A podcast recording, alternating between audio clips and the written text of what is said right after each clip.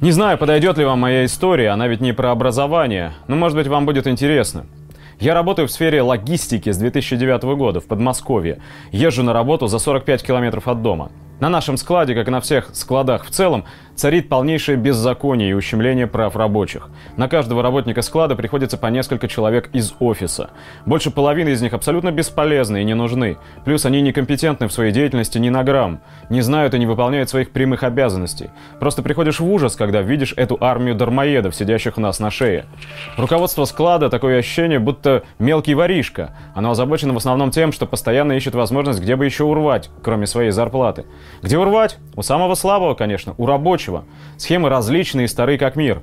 Например, сотрудник в процессе работы роняет коробку с соком на пол. При этом теряются две пачки сока, остальные 10 пачек целы, но платит работник за все 12. Также выдумываются, высасываются из пальца разнообразные штрафы.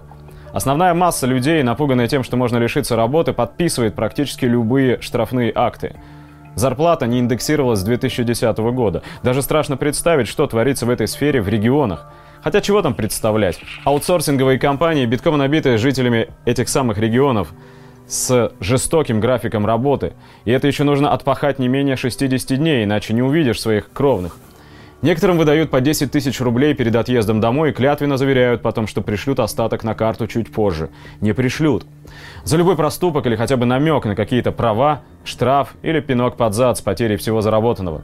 У этих людей банально нет времени после работы добраться до магазина, чтобы купить продуктов, потому как надо спать перед завтрашней сменой и хорошо бы еще постираться.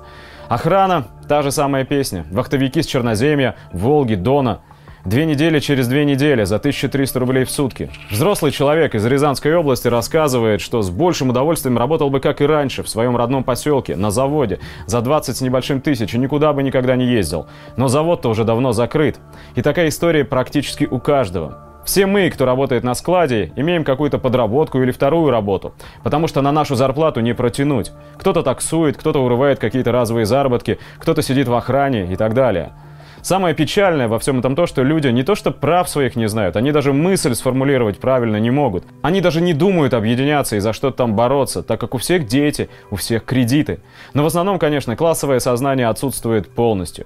Все это лишь верхушка айсберга. Прошу прощения за косноязычие, спешу на вторую работу.